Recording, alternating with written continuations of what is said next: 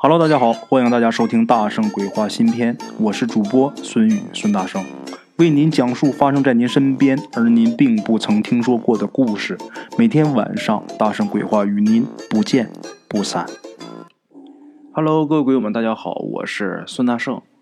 今天呢，我们说的这个故事啊，是我微信里的一位鬼友他给提供的啊。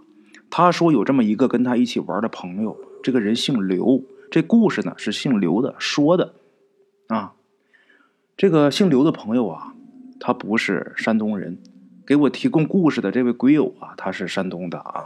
姓刘的这位是东北人，啊，这几年呢才到山东去，之前一直是在东北老家，即便是上大学的时候，也是在他们本省啊，在黑龙江上的大学。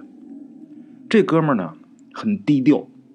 一般的时候出来就是骑一破自行车，吃饭的时候呢，路边的一些小摊啊、小馆子就很满意了，啊，后来时间长啊，咱们国友才知道这个姓刘的，这货居然是一个做技术的，年薪居然有七八十万，但是看他的打扮呢，年薪能有个三万就不错了，哎呀，太寒酸，啊，接触一段时间才知道，原来呀，他家是做生意的。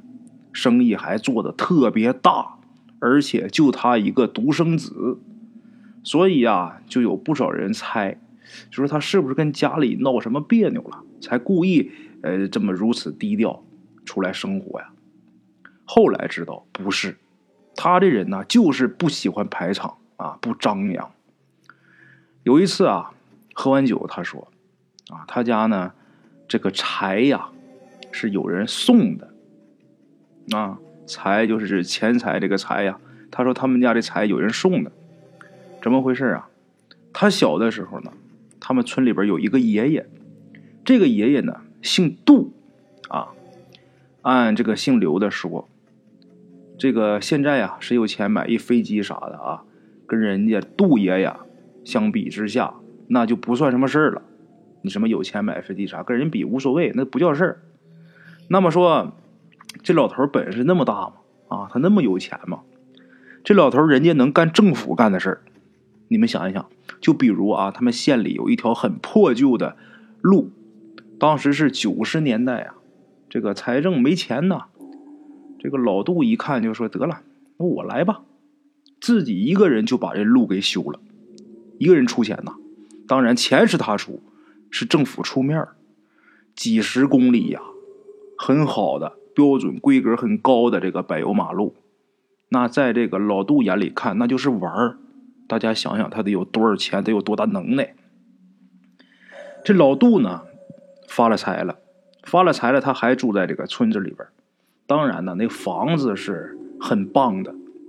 这个时候他刚发财的时候啊，是八十年代末的时候，跟村民也都很客气啊。跟村民虽然说很客气。但是客气归客气啊，走的不是很近，唯独就往这姓刘的他们家走的最亲。这姓刘的就是咱们这鬼友他朋友啊。这个姓刘的那时候他爷爷呀还挺奇怪，奇怪什么呢？以前两家就是普通的这个乡亲关系啊，是吧？后来才知道，这姓杜的之所以走这么亲，就是想让他孙子，也就是这姓刘的。给他做徒弟，那时候他还是一小孩啊。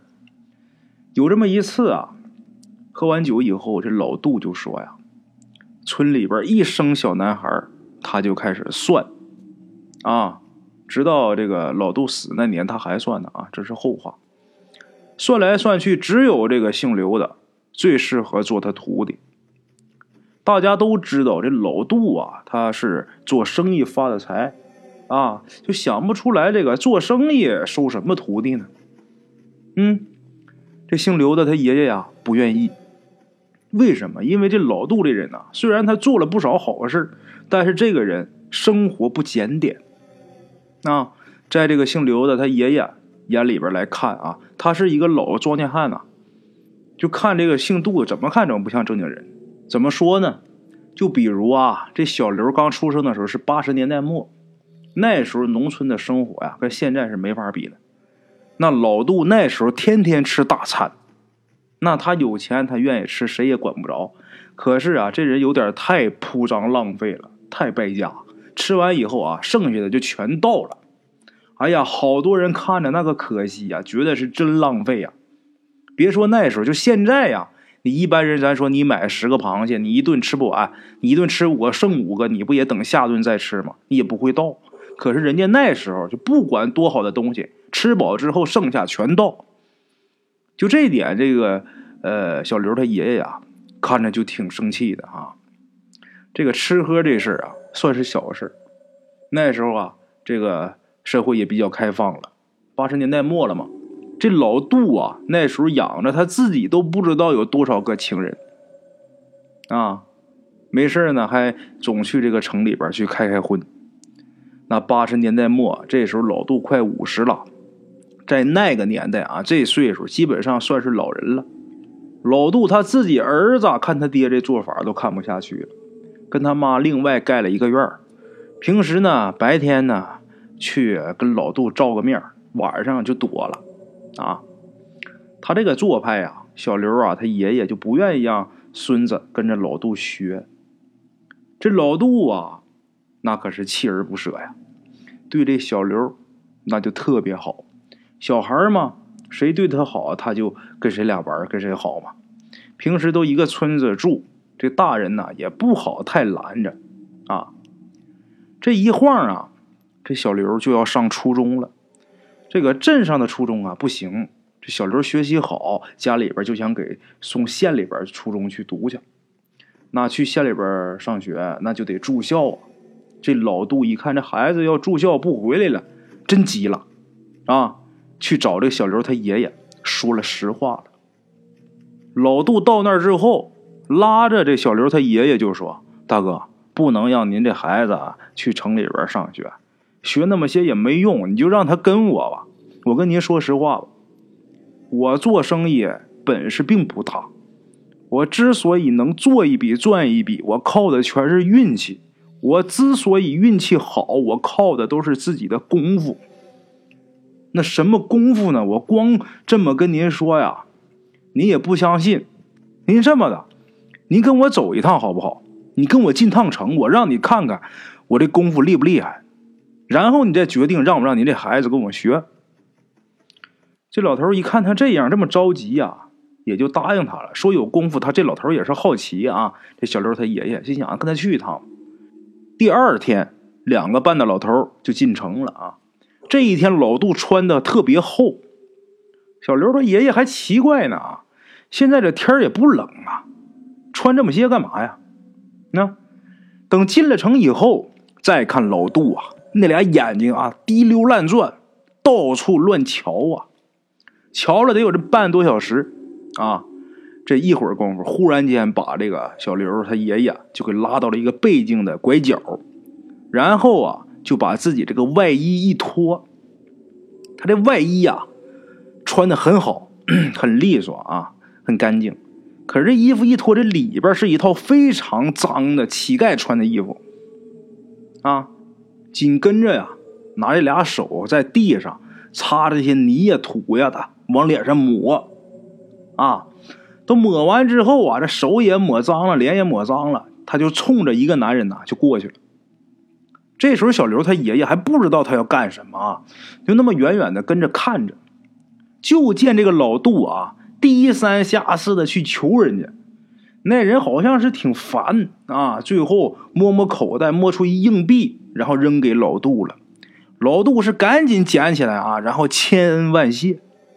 那人呢走了，头都没回。老杜拿着钱回来了，啊，回来之后啊，小刘他爷爷就直皱眉呀。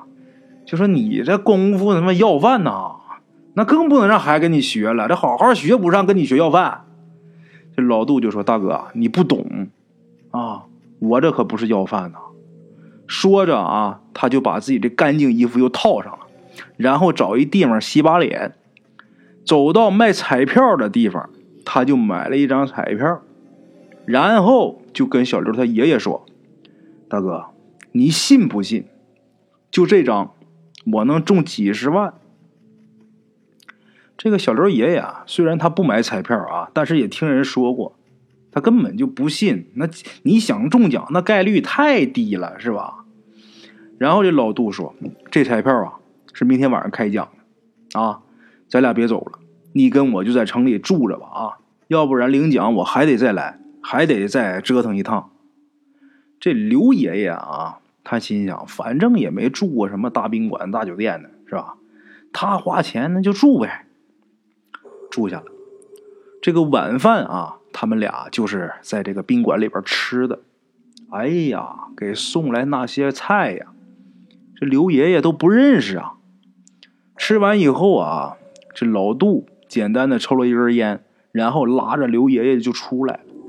这刘爷爷以为这吃饱要出去遛弯呢，可是没想到啊，走到一个路口，这老杜啊就不走了。刘爷爷就说：“这地儿有什么可看的呀？”那老杜就说：“呀，送人。”啊，这时候路口是很繁忙的，这两个人呐就在这站着。刘爷爷不知道是送谁啊，只见没一会儿啊，有一个人过马路。就被一辆车给撞倒了，大伙儿赶紧呼啦超都围过去看。这时候老杜啊拉着刘爷爷也过去了，然后小声问他：“大哥，看出来是谁了吗？”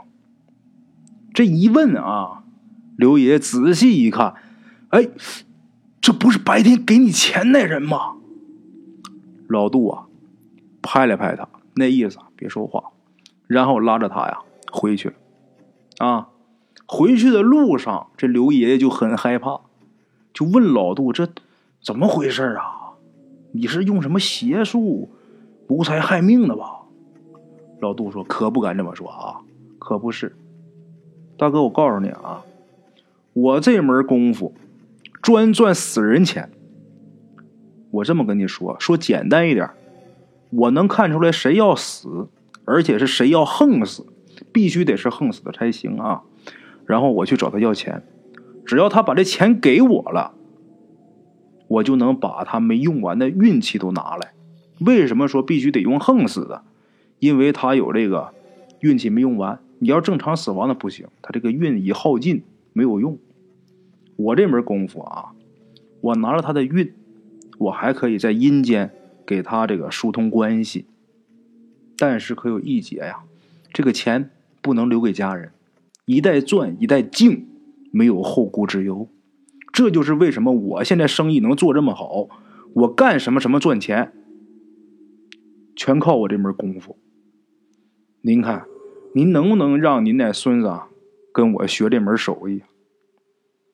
这时候刘爷爷啊，思来想去，思前想后，不敢让咱们这个小刘跟着老杜学，一口咬定不行。啊，我这怎么看这东西，它不像什么正路。老杜啊，也跟刘爷爷说了，大哥，那您要非这么说，我也没办法。都说呀，真人不露相，我都露了相了，您还不动心，那我就不强求了啊。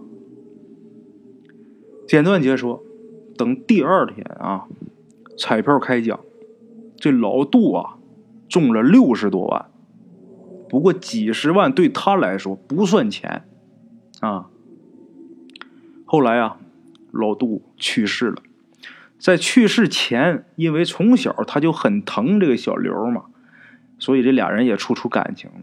知道自己要死，老杜就把自己活着时候做生意很多重要的客户转给了这个小刘他爸。那时候小刘还小嘛，老杜把自己儿子给安排公务员了，没让他经商。那么这些客户资源怎么办？给这小刘他爸了。小刘他爸就仰仗着这些客户，所以把自己家生意做的那么好，那么大啊，生意做的是很顺手。好了啊，各位老铁们，故事呢到这儿就结束了。最后啊，给我提供故事这位鬼友他就问我，就是大圣。你说，既然他能看出来谁要横死，那他能救这些人吗？我说呀，估计不能。为什么？这个人什么时候横死，如何如何，那都是天意啊，这都是定数啊。你要是救他的话，那你就是泄露天机，那你必遭天谴的。啊，好了啊，各位老铁们，咱们今天的这个故事先到这儿啊，感谢各位听众的收听，咱们明天同一时间喜马拉雅不见不散。